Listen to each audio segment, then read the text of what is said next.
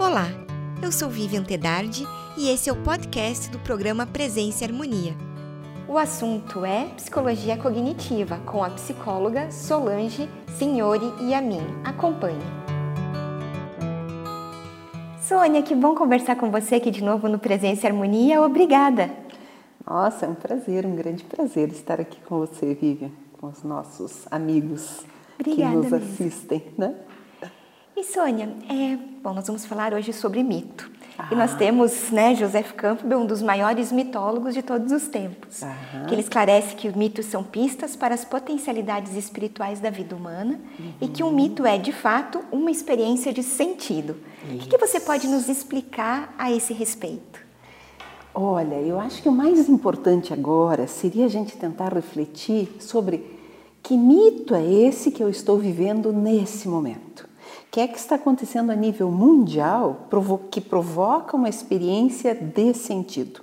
Tá? Isso que nós estamos vivendo agora é algo que tem sentido ou é algo que não tem sentido para mim? Né? Então, por exemplo, eu, eu tava, estava comentando com você que eu dou várias aulas por semana e tudo mais, e nós estávamos pensando assim: de repente, é como se é, esse pequenino, essa pequena força que é o vírus, que é o, o, a fala do momento, né? Ele vem, veja, para fazer uma tremenda contenção e uma introversão em praticamente todos os indivíduos do mundo. Só se fala nisso agora. Então, isso é um mito que nós estamos vivendo. Mas qual mito nós estamos vivendo? Qual aspecto do mito? Então, o mito, normalmente, ele tem, é, por assim dizer, duas faces. Uma delas, o herói, ou seja, o indivíduo, ele vai fazer alguma proeza física no mundo externo, né? Ele vai salvar alguém, ele vai lá para as fronteiras a proteger pessoas, ele vai fazer uma jornada e essa jornada tem todo tem certos passos que ele vai fazer certo enfrentamento. E a outra forma é você ir buscar um conhecimento espiritual. O herói vai buscar um conhecimento espiritual e ele vai trazer isso de volta para a humanidade. Então eu tenho a impressão que muitos heróis vão fazer coisas fantásticas nesse momento, já devem estar trabalhando no combate ao vírus, né? Tá? A doença propriamente dita é a morte. Mas qual é o sentido disso agora? A nível não é mais a nível individual, isso é a nível mundial, uhum. né? Então o mito ele tem também esse esse fator de ele afetar o coletivo, ele afeta a sociedade. Então acho que é um momento bem oportuno para a gente falar de mito e eu vejo que está aqui na nossa pauta uhum. um mito especial que é o de Santa Catarina de Alexandria, né? Isso. E o que seria então, ou a função da, qual é a função da roda da fortuna? Na verdade, não é da fortuna, é a roda da tortura. Ai, deixa eu fazer de novo é, a pergunta. Não, não, é. não, não, é bacana, pode deixar. É. A roda da. Ela pode ser uma roda da fortuna. Uhum. Tá? Não, é, é, é correto isso, não está errado. Só que, veja, para alguns, é, esse momento é a roda da tortura passando. O que, que significa a roda da tortura? O que, que eu vou fazer comigo? O que, que eu vou fazer com o tédio de não saber o que fazer? Se as minhas ações no mundo externo forem completamente restritas, o que, que eu faço comigo? Uhum. Tá, os dias passam, as horas começam a passar mais devagar, porque antes eu estava como que projetado em todas as minhas ações externas, nas minhas perspectivas de futuro programadas, né? De repente tudo isso me é tirado e eu me dou de cara só comigo e com as minhas emoções. Né? Então eu vou ter agora obrigatoriamente que olhar para a minha angústia, para uma certa ou uma profunda solidão, por quê? Porque eu não posso sair nos grupos que eu frequentava. Vamos, vamos imaginar, tá? O que, que o mito está fazendo comigo agora? Ah, não posso viajar? Pensa se eu não puder ir para academia amanhã, tá? Tem os parques, né? Tá? Mas não posso me aproximar das pessoas nos parques, eu tenho que me isolar. Ou seja, ele está propondo, eu, a minha leitura é que ele está propondo uma profunda introversão. Você vai ter que se defrontar com você, com esse tu interno, que no nosso caso aqui a Catarina se defronta, uma espécie de Maximiliano ou um faraó no tempo do Êxodo para né, as, para os egípcios. E então o mito, ele hoje me parece assim que ele tem um recado escancarado para todos nós. O que, que nós temos que fazer? Encontrar o seu sentido, porque ele é o próprio sentido do acontecimento. Não quer dizer que durante esse trajeto ele não vai provocar muito estrago na nossa vida, muito dano. E quem sente isso é o nosso corpo e a nossa psique, o mundo dos nossos sentimentos. Sim. E qual que é a importância dos mitos para as culturas do passado? Ah, antes que eu coloque isso das, das culturas, veja, ah, ele se repete sempre, de uma forma ou de outra. Então, vamos pensar que ele está se repetindo agora. O que foram guerras à espada, depois guerras ah, em forma de armas de fogo. Vamos pensar que agora é como se estivéssemos numa guerra né? Tá? Num novo modo de ser dessa guerra. Então, o mito se repete sempre. Muitos vão ser devastados, alguns vão trazer novos e mais profundos conhecimentos. E, no meu entender, o que falta exatamente no momento é a função religiosa da alma. até me arrepia de falar disso para você, porque a, a função religiosa é o doador do sentido. Então, nós vamos ter que encontrar o sentido desse momento. Uhum que, que significa para nós como indivíduos e como grupos, né? que foram, foi o que os nossos antepassados, as culturas antigas, tentaram encontrar, o sentido religioso disso, que é, que é só a dimensão religiosa quem é a doadora do sentido. Tá? Então, o mito, para que ele seja um mito, ele é uma experiência, ele é uma vivência, mas é uma vivência com o sentido. É aí que eu percebo mais ou menos em que mito eu estou vivendo. E que símbolos arquetípicos estão presentes no mito, ou em especial o de Santa Catarina de Alexandria? Então, Santa Catarina, no mito de Santa Catarina de Alexandria, eu até trouxe para você, né? Eh, nós fizemos, uh, uns 5, 6 anos, fizemos o primeiro encontro junguiano de Santa Catarina. Eu estava fundando lá o Instituto Junguiano de Santa Catarina na época. E nós fizemos esse trabalho aqui, e uma das questões era por que o nome de Santa Catarina para o estado de Santa Catarina? Porque eu sou nascida em Santa Catarina, né? Eu venho de uma cidadezinha chamada Videira, que é o, a capital da uva e do vinho. Para mim, tudo isso é muito simbólico, né? Na alquimia, nós temos a vinha, temos a uva, temos todo esse simbolismo. Então, para mim, é, também o mito de Santa Catarina está associado. O que, que aconteceu com Catarina? Catarina era uma jovem que buscava o conhecimento. E isso incomodou profundamente a época. Sei lá, dois, três mil anos atrás. Tem aqui as datas agora, eu não, não sei todas de memória para te dizer. Mas assim, então ela buscava o conhecimento e um conhecimento crístico. Ou seja, dessa verdade interna, da qual, quando você tem essa verdade interna, você não consegue fugir dela.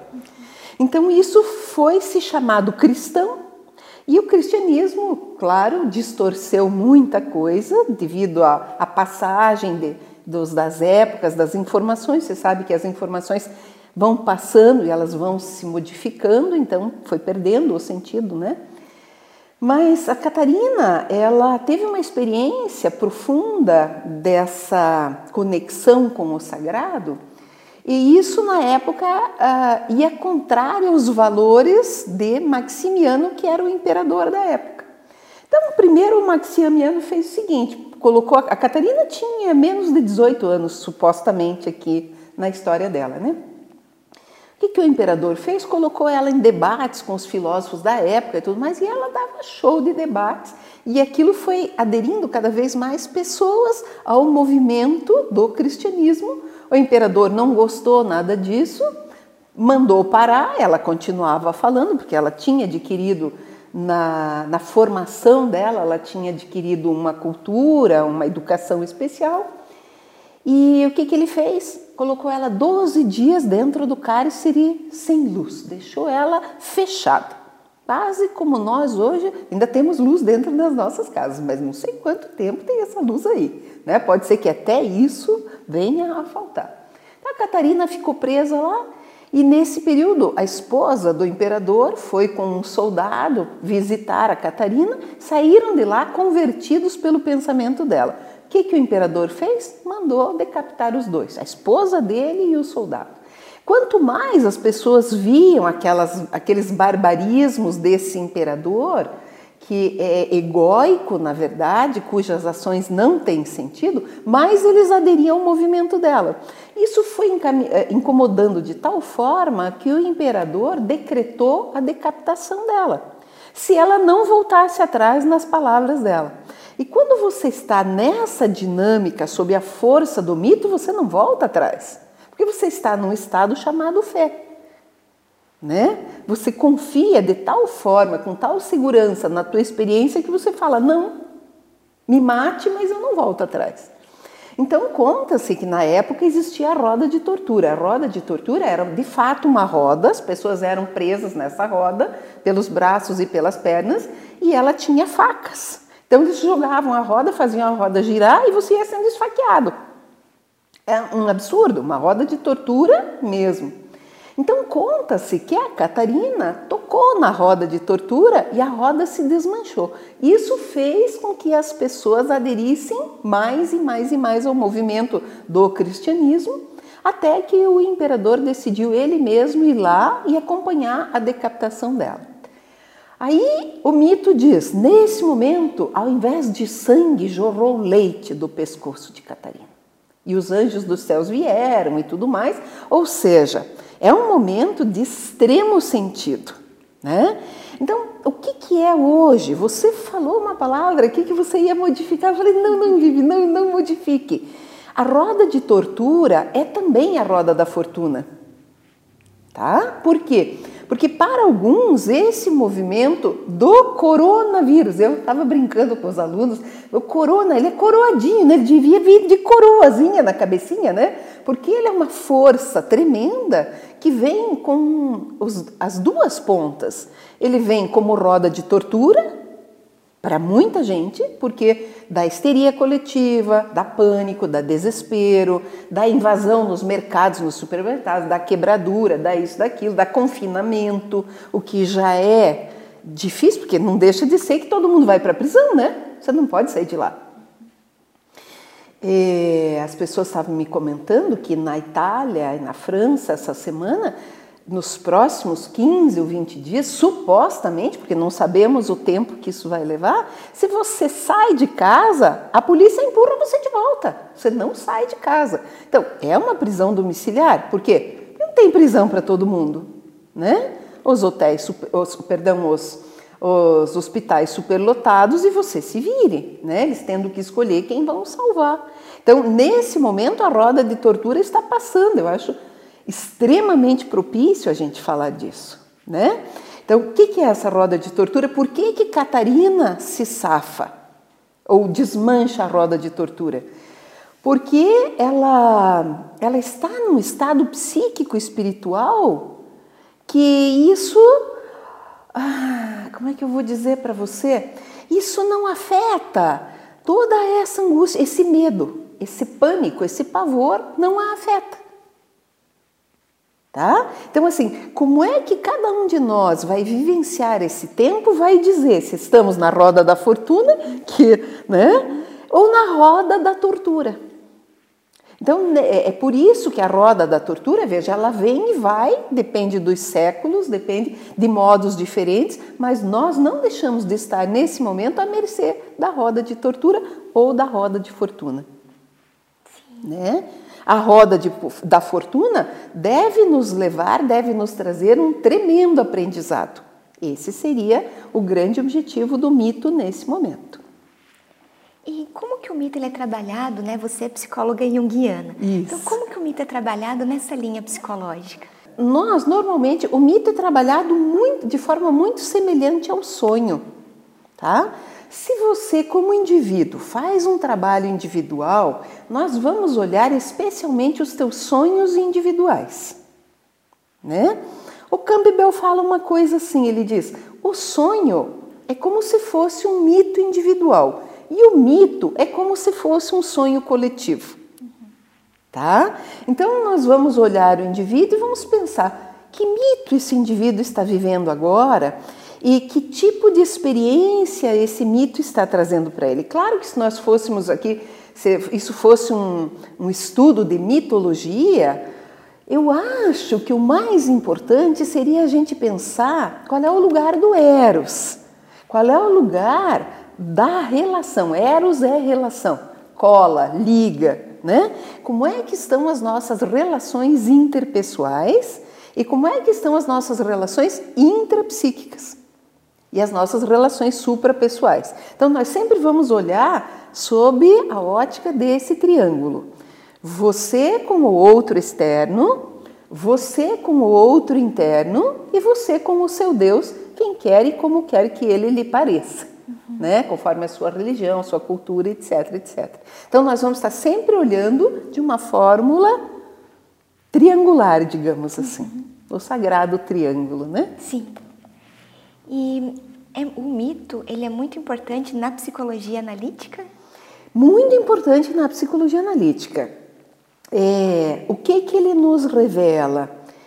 É, nessa, veja, no mito, eu, eu comentei já, é, ele nos revela façanhas que fazemos ou deixamos de fazer no mundo externo, concreto, mas também façanhas espirituais, o mundo dos arquétipos. Então, assim, uh, nenhum de nós escapa de Eros.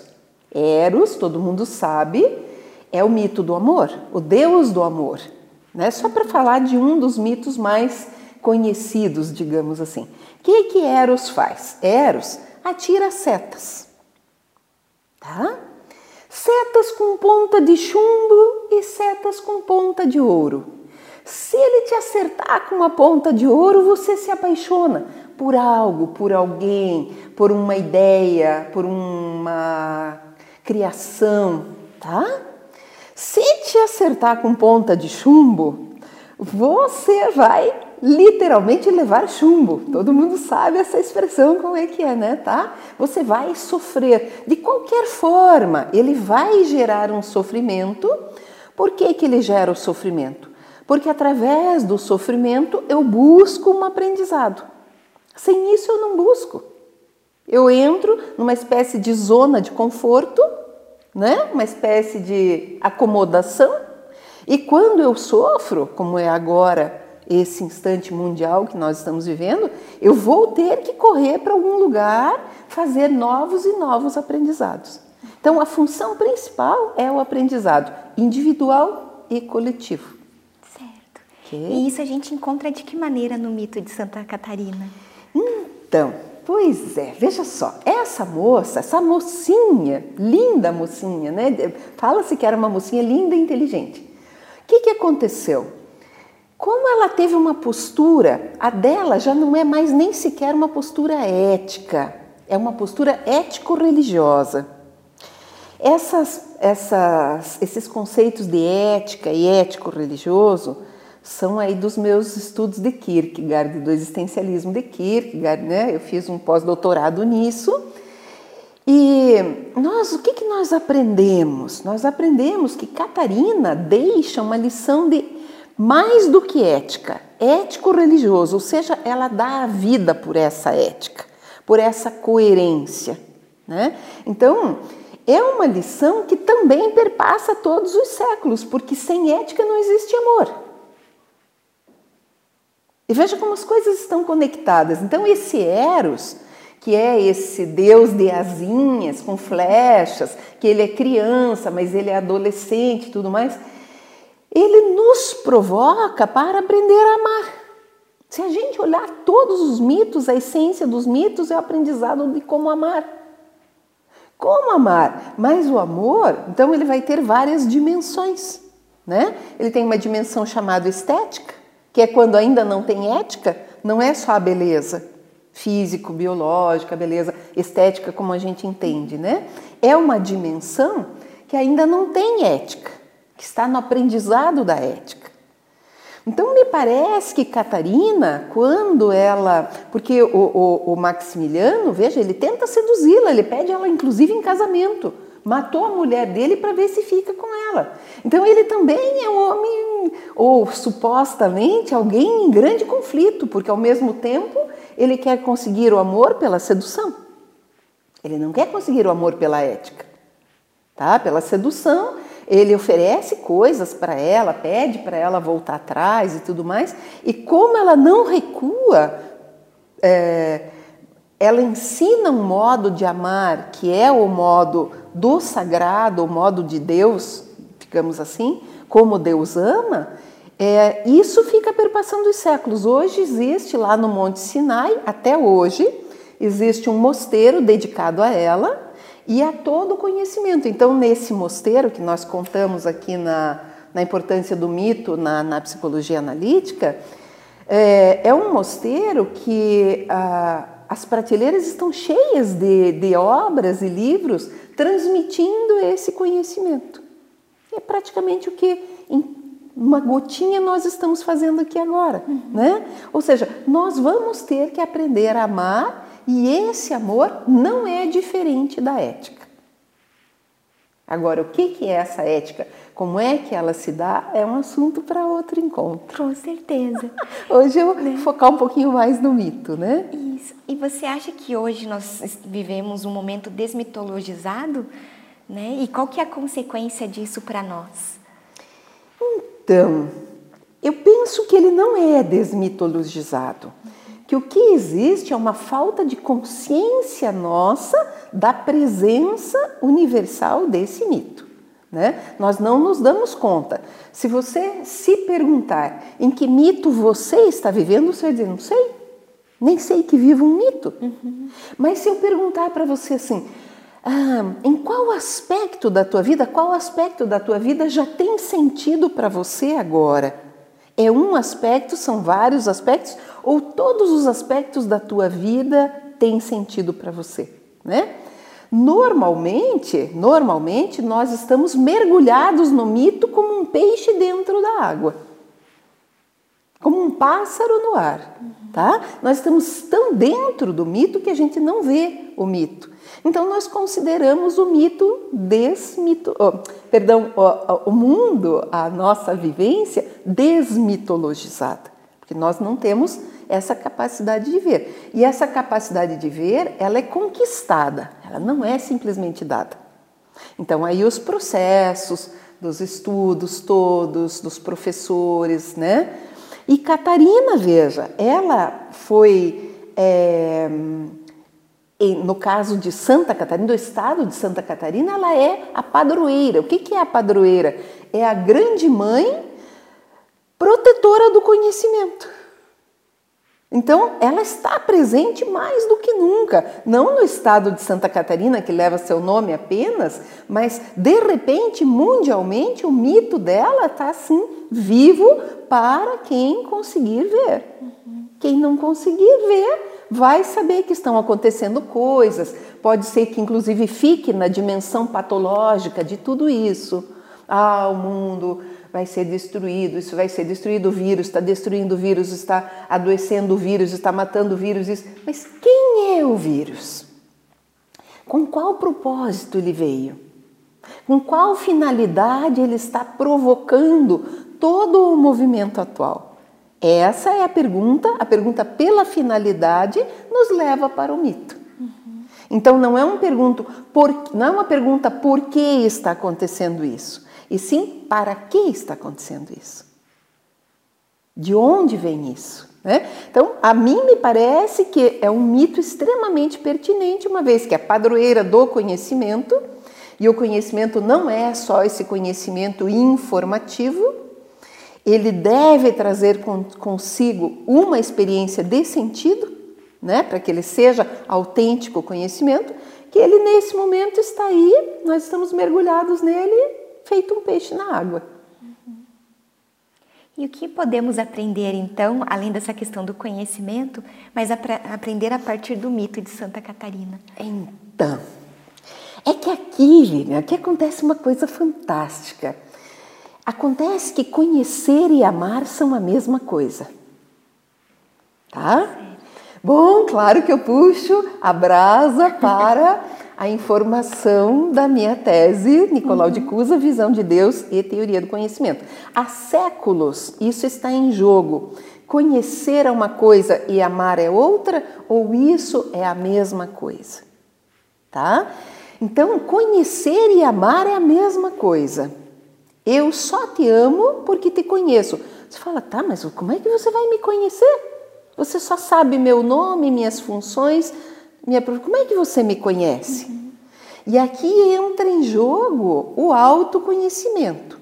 Se eu me autoconhecer, eu obrigatoriamente te conheço. Porque nós temos uma dinâmica psíquica espiritual semelhante. Então, é um outro nível de conhecer. É um conhecer que se chama co-nascer.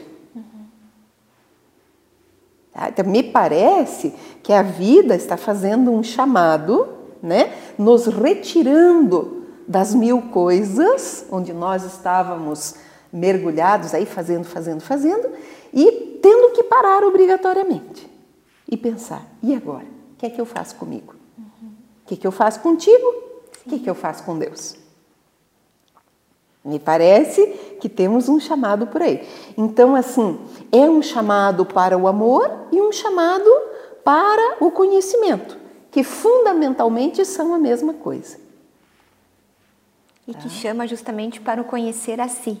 Perfeito. Uhum. Então, isso só é possível através do amor e dessa coisa que nós mencionamos aqui agora nesse encontro, que é a ética. A ética é um respeito profundo tá?